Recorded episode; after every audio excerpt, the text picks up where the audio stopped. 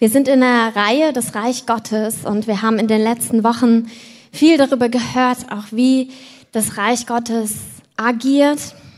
Keith war hier und hat uns wirklich so eine richtig gute Lehre darüber gebracht, was das Reich Gottes eigentlich ist. Das ist wirklich die Gesellschaft, dass es alles durchdringen möchte. Wir haben von Christoph gehört, dass es ein dienendes Reich ist und Mark hat uns hineingeführt in diese Weisheit und die einfach die ähm, die fällt mir das Wort nicht an, die Dinge des Reiches Gottes, wie sie funktionieren. Und ich möchte heute in dieser Reihe weitermachen, das Reich Gottes jetzt.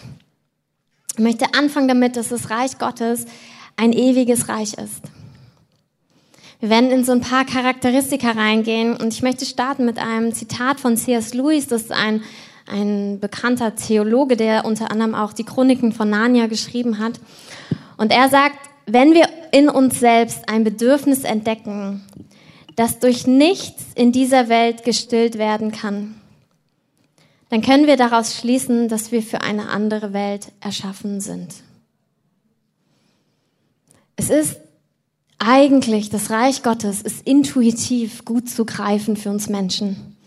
Weil ich glaube, jeder Mensch hat so eine Instanz in sich, wo man spürt, okay, das ist gut und das ist nicht gut das ist irgendwie gerecht, aber andere Dinge, das, sie sind ungerecht. Manche Arbeitsbedingungen, wie mit Kindern umgegangen wird zum Teil. Man, man spürt gleich, da steht was auf in einem, denkt sich, nee, das, das geht doch nicht. Dass jemand über Jahre von Krebs zerfressen wird, der immer wieder kommt, das ist, das ist nicht etwas Gutes.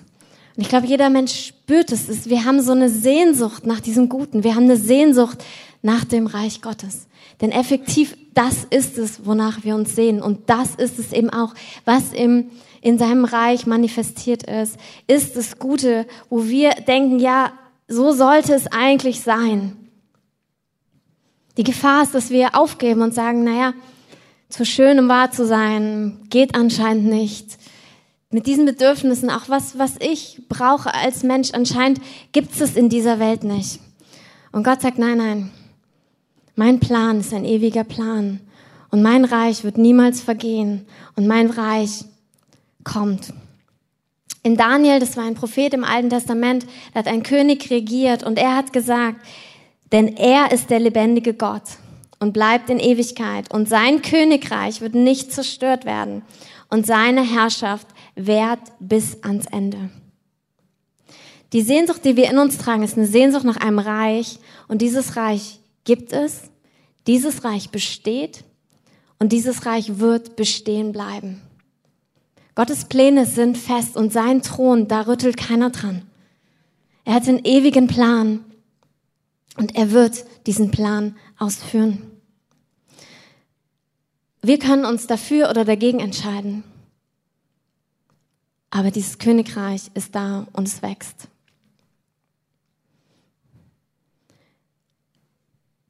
Das Reich Gottes ist wie ein Same, der hervorsprießt und wächst. Das Reich Gottes ist nicht nur da und wird in Ewigkeit da sein, sondern das Reich Gottes hat das Charakteristika, dass es sich ausbreitet. Jesus hat uns im Neuen Testament verschiedene Gleichnisse für das Reich Gottes gegeben. Er hat Geschichten erzählt, die uns zeigen sollten, okay, wie, wie ist denn dieses Reich? Wie können wir das greifen? Und eine dieser Geschichte finden wir in Markus 4, 26 bis 29. Ich lese es kurz vor. Mit dem Reich Gottes ist es so, wie wenn ein Mensch den Samen auf das Land wirft und schläft und aufsteht, Nacht und Tag und der Same sprießt hervor und wächst, er weiß selbst nicht wie. Die Erde bringt von selbst Frucht hervor, zuerst Gras, dann eine Ähre, dann vollen Weizen in der Ähre. Wenn aber die Frucht es zulässt, so schickt er sogleich die Sichel, denn die Ernte ist da. Er gibt uns ein Gleichnis vom Wachstum. Und er sagt, so ist das Reich Gottes. Und wir sehen den Menschen, der Samen wirft. Ja, es gehört eine Aktion dazu. Er wirft die Samen. Aber dann ist es wie, es wächst halt. Es wächst, es breitet sich aus und es nimmt zu. Diese Ehre kommt von ganz allein. Es braucht diesen Prozess, aber dann ist sie da und schließlich ist die Frucht reift und wird geerntet. Und wir sehen das in der ganzen Schrift, dass Gott souverän seinen Plan ausführt. Menschen können sich zum Teil dagegen stellen, aber Gottes Plan zeigt sich trotzdem.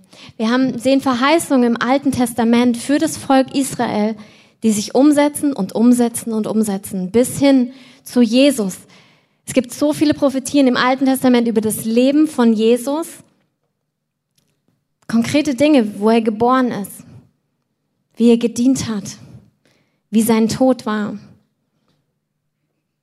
und dass sein Königreich nicht aufhört weil er auferstanden ist und weil er lebt. Und wir sehen, dass Gott Dinge geplant hat,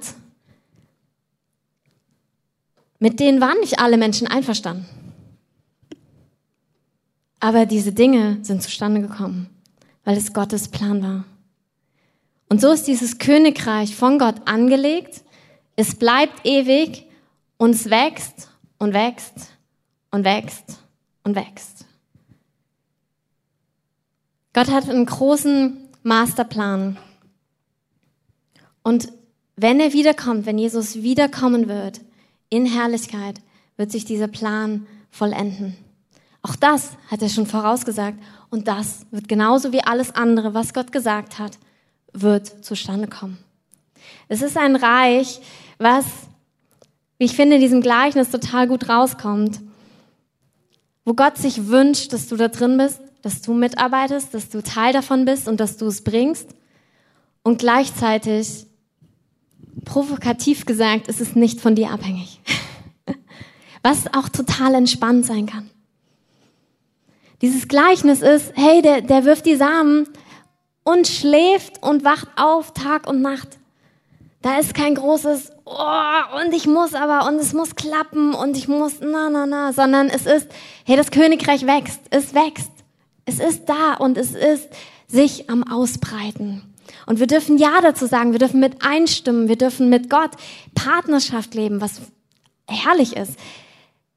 Und doch ist der Grundfaktor nicht wir, sondern der Grundfaktor ist, dass Gott ein Ziel hat, dass Gott einen Plan hat und dass er diesen Plan ausführt. Der Same sprießt hervor. Es war ganz witzig, weil wir haben ähm, jetzt auf dem Balkon Samen ausgesät. Ich habe mich schon total drauf gefreut, so kleine ähm, Blumenmischung, was auch immer. Und ähm, für mich war es so witzig, weil hinten drauf stand dann halt, du kannst sie aussehen, irgendwie März bis irgendwann. Hab ich gedacht, yeah, jetzt geht's los. Und dann ist dann die Blüte ab dem Sommer. Und meine witzige innerliche Vorstellung war, ich habe ja auch keine Ahnung, naja, jetzt sehe ich die halt aus und dann muss ich ja immer gießen. Das heißt, ich, ich besprühe dann immer so einen Haufen Erde und im Juli blühen sie. Und ich war ganz überrascht, dass in einer Woche ja schon kleine Sprossen da rauskommen, kleine süße Blättchen. Ähm, wo ich auch dachte, hä, wie bist du eigentlich über, auf diesen Gedanken gekommen, dass sie von Same direkt hin zu volle Frucht ähm, irgendwie, keine Ahnung, wahrscheinlich war es ein Wort der Erkenntnis. ähm, und mir ist in dem so bewusst geworden, dieses Wort ehrt die kleinen Anfänge. Ehrt die kleinen Anfänge heißt ja nicht, dass du nichts siehst. Ehrt die kleinen Anfänge heißt, ich sehe einen Anfang und ich bin mir 100% sicher, dass die Frucht kommt. Weil ich den kenne, der die Samen geschaffen hat. Wenn wir uns sicher sind, das Königreich breitet sich so oder so aus, sind wir nicht damit beschäftigt, was noch nicht da ist, sondern wir ehren das, was da ist. Und wir sagen, hey, da ist es. Jetzt geht's los. Da geht's weiter. Ob es jetzt in meinem eigenen Leben ist oder ob es in der Welt ist, in der ich bin. Wir müssen diese Anfänge suchen. Diese kleinen, süßen Pflänzchen.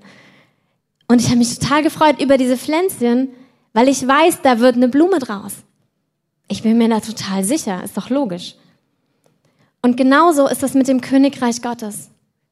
Wenn wir kleine Anfänge sehen, dann dürfen wir sicher sein, da wird die große Ehre, die große Blume draus. Da kommt die Frucht Gottes bei raus, weil der Same gut ist.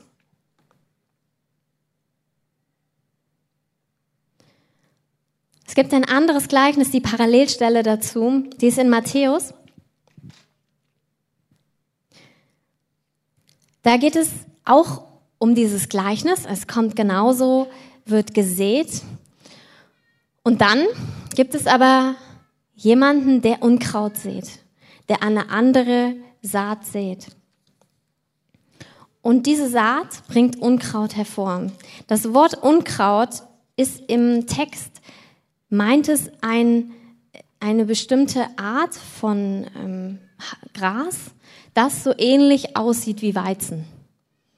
Das ist ganz interessant. Also es meint nicht irgendein Unkraut, sondern es meint in einem Weizenfeld ist anderes Kraut, was ähnlich aussieht, aber kein Weizen ist. Und in diesem Gleichnis fragen dann die Leute, die sich darum kümmern, fragen, okay, was machen wir denn jetzt? Also so ein bisschen wie wir manchmal, Hilfe, was sollen wir tun? Also sollen wir jetzt irgendwas machen und schnell hier oder da? Und der Herr, was hier für Jesus steht, er legt das Gleichnis später aus, sagt, nein, nein, wir lassen beides wachsen. Und am Ende ernten wir und dann wird es ausgelesen. Da wird eins vom anderen getrennt. Es ist ein Gleichnis dafür, dass das Reich Gottes wächst. Das sind die Ehren und er erklärt uns es später ab Vers Matthäus 13, ab Vers 36. Da fragen die Jünger, was heißt es denn jetzt? Und dann sagt er, der, der den guten Samen sät, ist der Sohn des Menschen. Der Acker ist die Welt, der gute Same aber sind die Söhne des Reiches. Jesus sät und du bist eine dieser Ehren, wenn du an ihn glaubst und du wächst und wächst, so wie es im ein Gleichnis beschrieben ist. Ne? Erst der Halm, dann die Ehre und irgendwann kommt die Frucht richtig hervor. Und es gibt aber den Feind, der auch gesät hat. Und das Unkraut aber sind die Sohne des Bösen. Der Feind aber, der es gesät hat, ist der Teufel. Also wir sehen, die Realität im Königreich Gottes ist, dass es Widerstand gibt. Dass in dieser Welt nicht das Königreich Gottes vollendet ist. Ich denke, das können wir alle bejahen. Es gibt Dinge, die nicht dem Königreich entsprechen. Und es gibt auch Menschen, die sich gegen Jesus entscheiden oder die sich für böse Wege entscheiden. Und das wächst beides. Es ist interessant, dass in dem Gleichnis gefragt wird, ja, Herr, wenn du doch Gutes gesät hast, warum kommt denn jetzt Unkraut? Und er sagt eindeutig, mein Same ist gut. Er sagt nicht, oh, habe ich irgendwas verpeilt oder irgendwie der Same ist doch nicht. Ich sage, nein, nein, mein Same ist gut, meine Gedanken, meine Pläne sind gut. Und da, wo ich sehe, kommt Gutes zustande. Aber es gibt Widerstand gegen das Reich Gottes.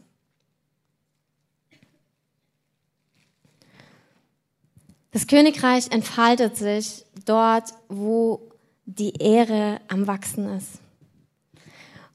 Und das Interessante ist, dass die Ehre nicht in ihrem Wachstum gehindert wird vom Unkraut. Also er sagt ja nicht, oh, wir müssen uns schnell um das Unkraut kümmern, damit auch die Ehre wachsen kann. Sondern er macht sich gar keine Sorgen darüber, dass die Ehre wächst. Er sagt, nee, nee, wir lassen beides aufwachsen. Und dann wird die Zeit kommen, wenn die Ernte reif ist. Und zwar die Ernte, die Ehren der, des Weizens reif sind. Es kommt die Zeit, wo Böses gerichtet wird. Es kommt die Zeit, wo dem entgegengetreten wird.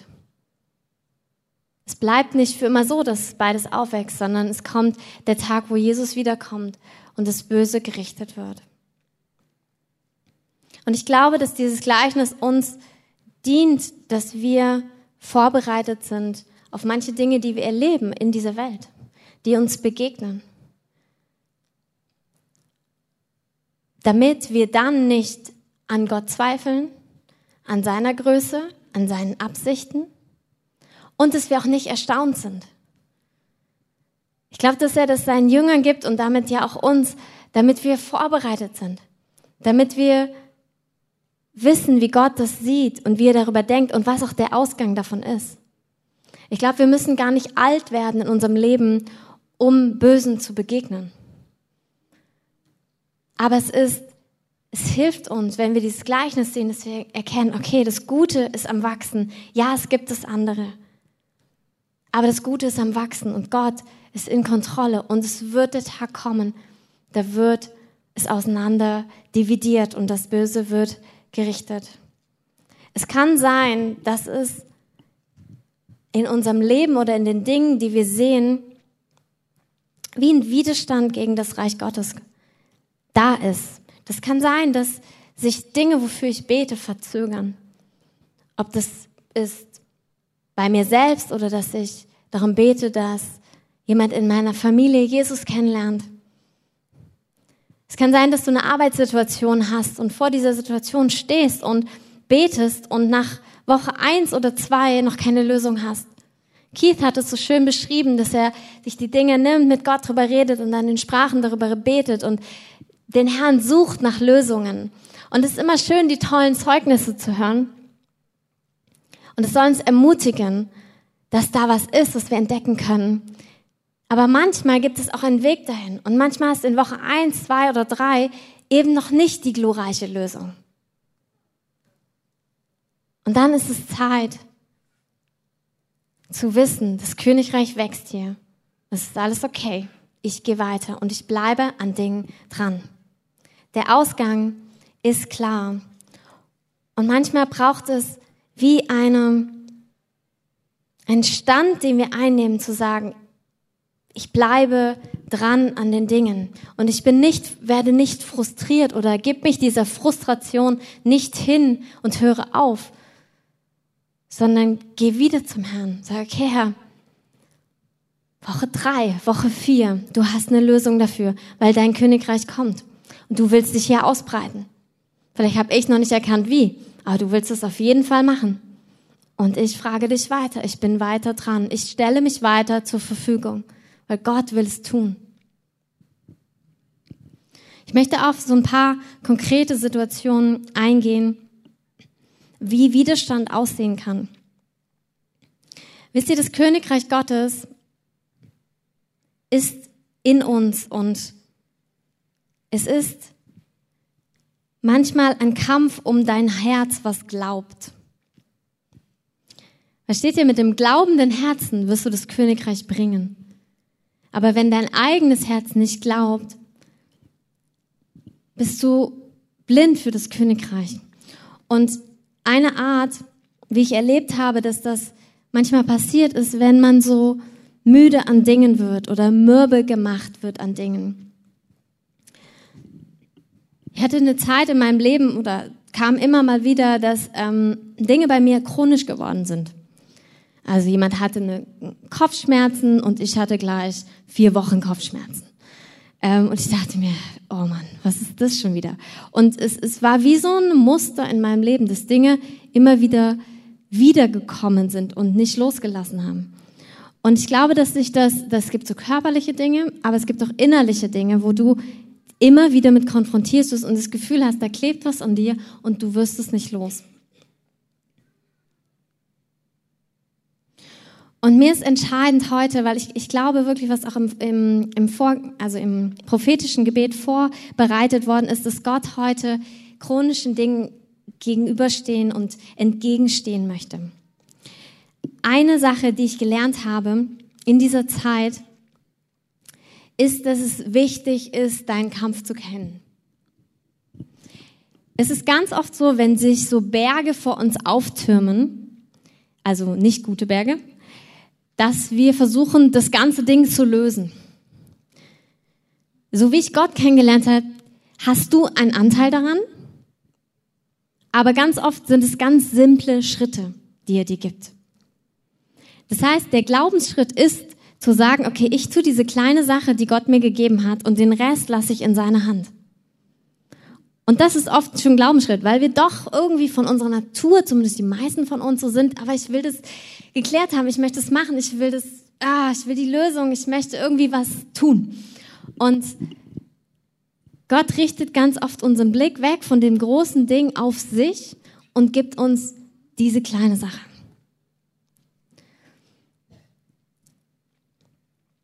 Zum Beispiel war es bei mir so, dass ich in den letzten Jahren, ich hatte viel Rückenschmerzen auf eine ganz eklige Weise. Und irgendwann fing das so an, so dieses, hm, ist es eigentlich überhaupt gut, mich zu bewegen und Sport zu machen? Wo natürlich du sagen kannst, ja, natürlich ist das gut, aber hab mal Schmerzen und dann fragte ich das nochmal und es war wirklich, kam wie so ein, meine Entscheidung war, ich bewege mich jetzt, ich mache Sport. Der Punkt, warum es mir so schwer gefallen war, war ja, dass ich gedacht habe, oh, tut mir das überhaupt gut oder kommt dann der Schmerz vielleicht wieder? Und das, was ich bei chronischen Dingen ganz oft erlebt habe, ist, dass man so immer enger und enger und enger. Oh, mach das bloß nicht. Oh, vermeide doch lieber dieses und jenes, sonst kommt das vielleicht wieder. Das gibt es vielleicht bei seelischen Dingen genauso, dass du merkst, dass du enger wirst, dass du unfrei wirst, dass du vorsichtiger wirst, dass du ängstlicher wirst. Das ist ein guter Hinweis darauf, dass du umkehren musst. Das ist ein guter Hinweis darauf, dass es nicht, das ist nicht der Weg in die Freiheit. Und ich glaube, das ist auch manchmal schwer, sich umzuwenden, aber Gott hat eine Weite. Ich war ähm, Anfang meines Studiums, ähm, Mitte 20, wo klar war, ich möchte eine Auslandsreise machen. Ich hatte eine Vorerkrankung und wenn du mit einer Vorerkrankung ins Ausland reist, deckt die Krankenkasse nicht alles, was wegen der Vorerkrankung ist. Und es war klar, okay, ich will nach Südamerika. Mir war klar, Peru, ich hatte es so empfangen vom Herrn. Und natürlich waren die Stimmen dagegen, die ich total nachvollziehen kann. Viele, also viele dagegen, auch Angststimmen. Ja, was ist, wenn dann was kommt? Dann bist du noch nicht mal versichert. Aber ich wusste, in meinem Herzen war so ein Gefühl von, okay, jetzt machst du das nicht, dann machst du das nicht. Nichts in zu heiße Gebiete, nicht in dieses, nicht in jenes. Und ich habe so gemerkt, wie es immer enger und enger, mein Leben immer enger, mein Leben immer ausgerichteter nach dieser Krankheit wurde. Und ich habe gemerkt, nein, ich kann das nicht machen. Und das ist jetzt kein Votum von Schritt eins, zwei, drei und du musst es genauso machen. Du musst wissen, was ist dein Schritt. Du musst wissen, was ist dein Weg in die Freiheit. Wo sagt Gott, lass dich hier nicht einengen, auch emotional. Wo ist dein Schritt, aus einer Vorsichtshaltung hinauszukommen? Ins Leben hineinzugehen. Der größte Kampf ist dein Herz. Dort fangen die Zweifel an, dort fangen die Sorgen an, dort fängt der Unglaube an. So war es schon bei Adam und Eva und so wird es wahrscheinlich auch bis ans Ende sein. Und wir müssen unser Herz bewahren. Bewahren bei ihm. Und ich stehe jetzt nicht hier und sage, dass das einfach ist. Aber die Frage ist, ob wir aufgeben oder nicht. Und es gibt Zeiten, da hatte ich auch keinen Bock mehr. Oder ich habe mir, gib mir bloß keinen Tipp. Ich kann es nicht mehr hören. Gib mir nicht die einfache Lösung. äh, wo ich einfach gemerkt habe, oh, ich habe keine Lust mehr, noch was auszuprobieren. Ich habe keine Lust mehr, diesen, oh, noch, was soll ich denn noch machen so? Und es gibt diese Zeit, wo du einfach nur in Gott ruhst. Aber irgendwann ist die Zeit, wieder aufzustehen. Irgendwann ist die Zeit, sich zu öffnen dafür, dass Gott wieder einen Schritt haben könnte dich dafür zu öffnen, dass es für dich ein anderes Leben gibt, dass das nicht das Ende ist, dass das nicht das Leben ist, was Gott für dich vorgesehen hat und dass Gott einen Weg daraus hat. Nicht, weil du toll bist oder es könntest, sondern weil er toll ist und weil er es tut und weil er es tun möchte und weil er es tun wird. Und manchmal gibt es diese kleinen Dinge, wo er sagt, hey, hier, geh diesen einen kleinen Schritt das, was entscheidend ist, zu tun. Und er wird den ganzen Rest machen. Und es ist entscheidend, dass wir uns auch immer wieder auf Gottes Wort stellen. Wir haben eben festgehalten, dass wir in dieser Welt und auch in unseren Erfahrungen, in unserem Leben noch nicht das Königreich Gottes 100 pro entfaltet sehen. Das ist so. Wenn wir also unsere Erwartungen und unseren Glauben an dem ausrichten, was wir erlebt haben oder was wir sehen, verpassen wir das Königreich Gottes. Weil das, was du siehst, ist nicht das Modell. Versteht ihr? Wenn ich mich danach ausrichte, richte ich mich an einem unvollkommenen Werk aus. Die Bibel aber zeigt uns das Königreich. Jesus sagt, es ist nahe gekommen und ich werde es, ich demonstriere es und meine Jünger demonstrieren es. Du siehst es auch im Leben von Menschen. Du siehst es auch in deinem Leben. Gott will es durch dich bringen. Aber du siehst es im Wort Gottes. Und manchmal brauchen wir wie eine Neuausrichtung, wo wir uns abgefunden haben mit Dingen oder wo wir zu sehr aus Erfahrung heraus unseren Glauben prägen lassen. Und das ist keine Ermahnung, es ist eine Ermutigung, es ist zu sagen, ja, ich, ich check mal mein Leben, wonach bin ich ausgerichtet, was erwarte ich eigentlich, was Gott tun kann. Ist es auf dem Wort Gottes basiert oder ist es auf dem basiert, was ja noch gar nicht fertig ist und was ja noch das gar nicht 100 pro widerspiegeln kann. Und deshalb ist es so kostbar, dass wir das Wort Gottes haben. Ich möchte jetzt kurz was machen. Und zwar habe ich das Gefühl, dass Gott heute was tun möchte in dem Bereich. Und ich möchte einfach die, die sich angesprochen fühlen, wenn es etwas gibt, wo du chronisch drunter leidest, ob es eine Krankheit ist, ob es etwas Seelisches ist, wo du gequält wirst, wo eine Qual wirklich ist, ob es eine, ein Verhalten ist, etwas, wo du, wo du merkst, okay, das, das kommt immer wieder und es geht nicht. Dann möchte ich dich jetzt bitten, den Mut zu haben, aufzustehen. Der Schritt an sich kann schon total was freisetzen.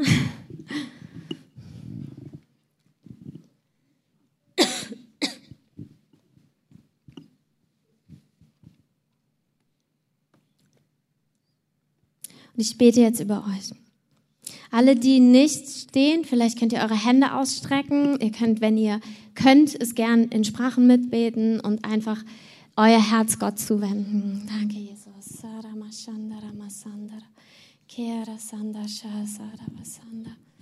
Heiliger Geist, ich danke dir, dass du der größte Ermutiger bist. Und ich danke dir, dass du jetzt hier wehst. Ich danke dir, dass du da bist mit deiner Gegenwart. Danke, dass du hier bist mit deinem Frieden.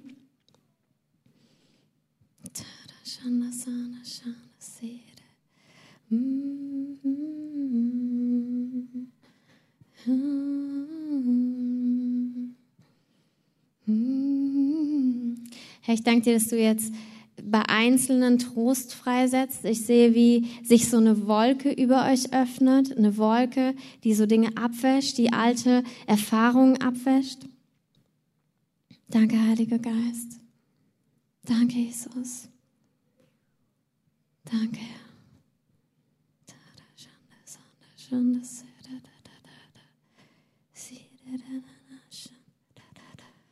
Danke, Vater.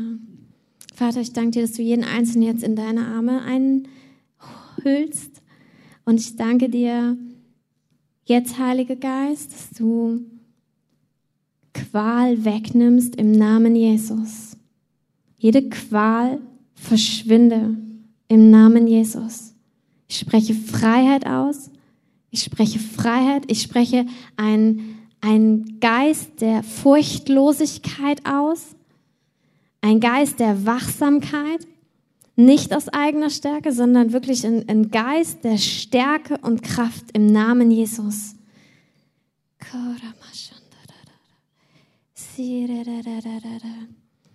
Ich erkläre das Chronische heute für beendet im Namen Jesus. Ich sage, die Macht des Chronischen verliert seine Kraft über deinem Leben im Namen Jesus. Der Name Jesus macht dich frei. Er macht dich frei.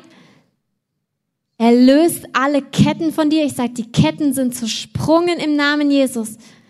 Halleluja. König, König, König, König. Jesus, Jesus. Halleluja. Danke, König Jesus. Danke, Herr, dass du das löst. Danke, danke, danke. Danke für die Ketten, die jetzt zerspringen, Herr. Danke, Herr.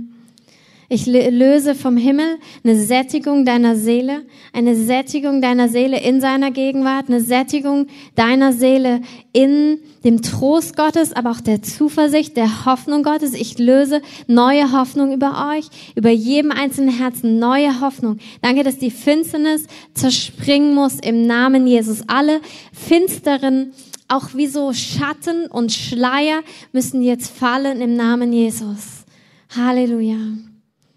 Danke, Herr. Dein Reich ist ein Königes, ein, ein ewiges Königreich. Und dieses Reich breitet sich hier aus. Danke dafür, dass sich dein Reich jetzt ausbreitet in den Herzen, in den Körpern. Danke dafür, dass die Körper jetzt heil werden. Ich spreche Heilung aus im Namen Jesus. Halleluja. Danke, König Jesus. Danke, König Jesus. Hm. Der Feind ist besiegt. Du bist König, du bist König Jesus über diesen Leben. Herr, und ich spreche deinen Reichtum aus, deine Fülle, Herr, deine Gegenwart. Ich möchte euch jetzt bitten, hat, jemand etwas Körperliches, was er testen kann? Könnt ihr, könnt ihr das testen? Kannst du, könnt ihr mir ein Zeichen geben, ob ihr was, spürt ihr was, merkt ihr eine Veränderung?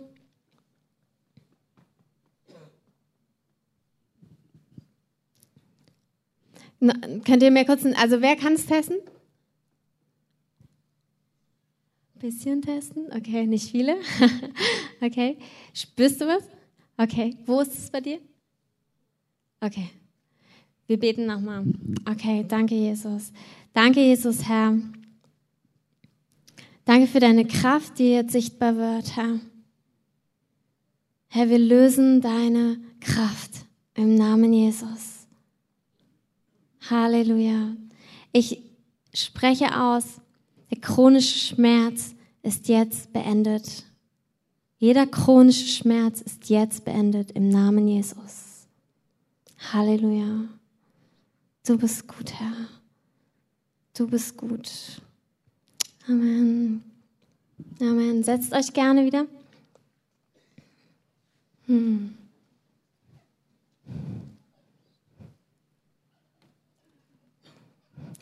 Wenn ihr Dinge habt, die ihr testen könnt und sie sind noch nicht weg, kommt gerne nochmal vor am Ende des Gottesdienstes. Ich glaube, dass heute wirklich ein Tag des Neuanfangs ist. Es ist ein Tag, wo Dinge sich verändern, weil das Königreich Gottes weitergeht und weil es ausbricht.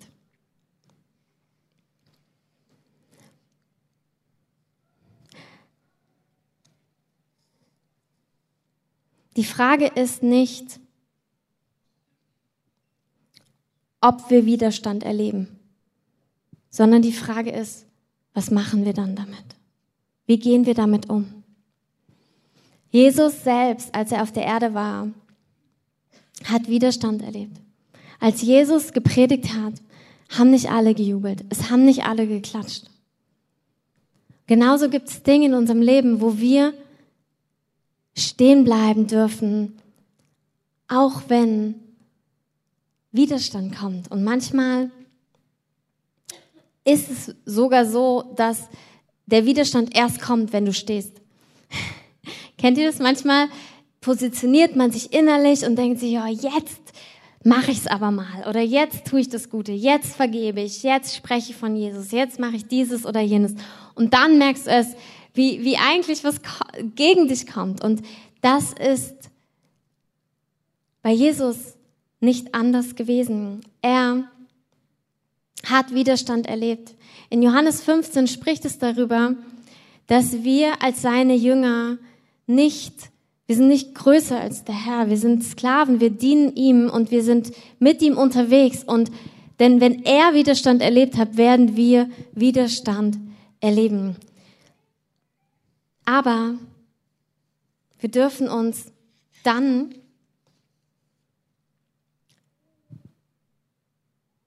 zurückbesinnen auf das, was wir am Anfang gehört haben. Sein Reich ist ewig und sein Reich breitet sich aus. Jesus ist auf der Erde gewesen und er hat uns vorgelebt, wie wir mit Widerstand umgehen. Es gibt einige Geschichten, aber wir haben ähm, an Ostern eben diese Passion Christi, diesen Film geschaut.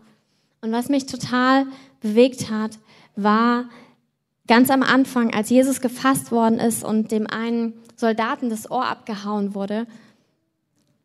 Was hat Jesus gemacht in der Situation, wo er selbst in Gefahr war, wo er gerade auch nicht von seinen Jüngern gerade unterstützt worden ist. Sie sind eingeschlafen, während er gebetet hat. Eine Situation, wo er wusste, der Tod liegt nicht nur vor ihm, sondern Qualen liegen vor ihm, hat er diesen Menschen geheilt. Da, wo Leute zu ihm gekommen sind, um ihn bösartig, ihn verraten haben, ihn verleugnet haben, ihn bösartig, körperlich, aber auch seelisch, es war klar, sie misshandeln ihn. Und genau diesen Menschen hat er geheilt. Warum? Warum hat er das gemacht? Weil er der Heiler ist. Und er bleibt der Heiler. Egal, was ihm entgegengekommen ist. Jesus hat sein Leben, seine Taten nicht im geringsten danach ausgerichtet, was der Feind gemacht hat. Das hat er nicht gemacht. Jesus hatte sein Ziel, hatte seine Vision und ist der gefolgt in der Gemeinschaft des Vaters, in dem er gesehen hat, was der Vater tut. Jesus konnte sogar seine Widersacher lieben, weil der, der er war, sich nicht verändert hat durch das, was andere Menschen getan haben. Weil er der Heiler ist, hat er geheilt, selbst in der Situation, wo er hätte ärgerlich oder irgendwie anders reagieren können. Und er lädt uns ein, dass auch wir lieben um jeden Preis. Und dass wir unsere, in, in unserer Identität bleiben, egal was uns entgegenkommt. Hey, das muss ich gar nicht herbeirufen oder mir wünschen. Darum geht's überhaupt nicht.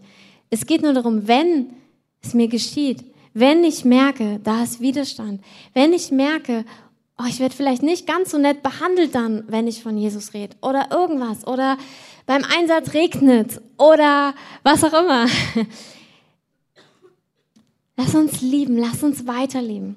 Es gibt ein Zeugnis von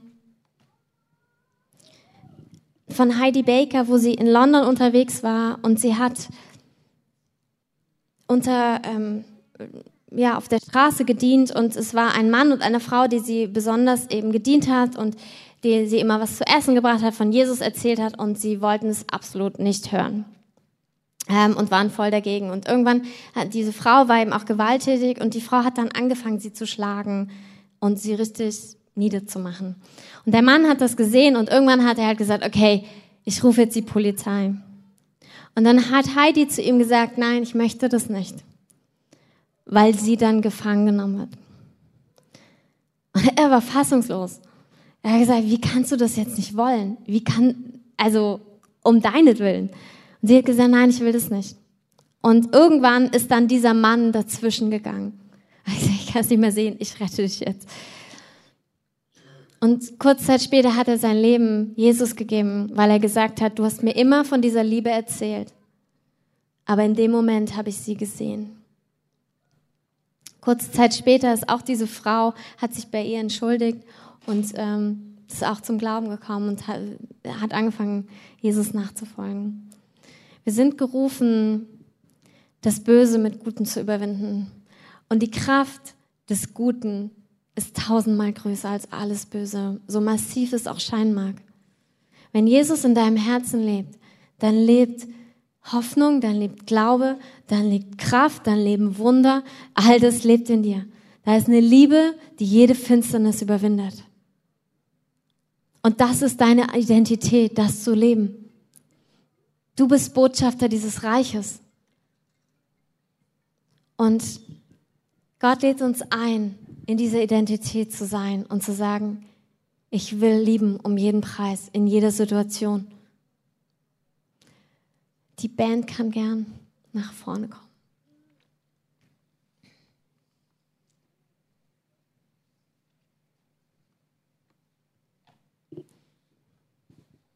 Ich glaube, es ist Zeit für Einzelne zu entscheiden, dass sie anecken werden.